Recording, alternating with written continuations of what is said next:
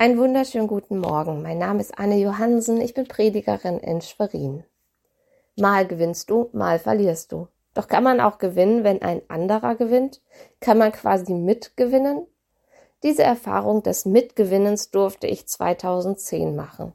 Ich war zu dieser Zeit gerade in Brasilien in einem Dorf in den Bergen und arbeitete in einem Hort für Grundschüler.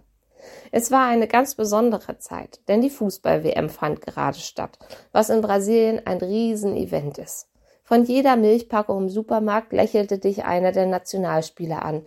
Überall hingen Wimpelketten in Brasilienfarben und an den Tagen, an denen Brasilien spielte, kam das öffentliche Leben zum Erliegen bzw. fing morgens gar nicht erst an. Eine Nation im Fußballfieber. Doch dann passierte etwas, das wirklich krass war. Brasilien flog relativ schnell raus und über Nacht waren alle Fanartikel wie vom Erdboden verschluckt. Die Brasilianer waren richtig sauer und mir taten die armen Nationalspieler, die vorher noch wie Helden gefeiert wurden, richtig leid. Doch Deutschland war noch im Spiel und es sollte zu einem Match zwischen Argentinien und Deutschland kommen. Alle brasilianischen Kinder im Hort beteten beim Mittagessen inbrünstig dafür, dass die Deutschen doch bitte gewinnen mögen. Man muss dafür vielleicht wissen, dass Brasilianer und Argentinier sich nicht besonders gut leiden können. Und was soll ich sagen? Deutschland gewann. Die Freude war groß. Argentinien war nur kurz nach Brasilien rausgeflogen.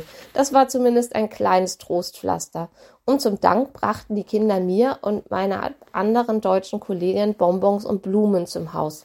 Für diese Kinder waren wir die Helden. Wir beiden Sportmuffel hatten den Sieg geholt. Ohne irgendeine Leistung haben wir das vollbracht. Wir haben mitgewonnen.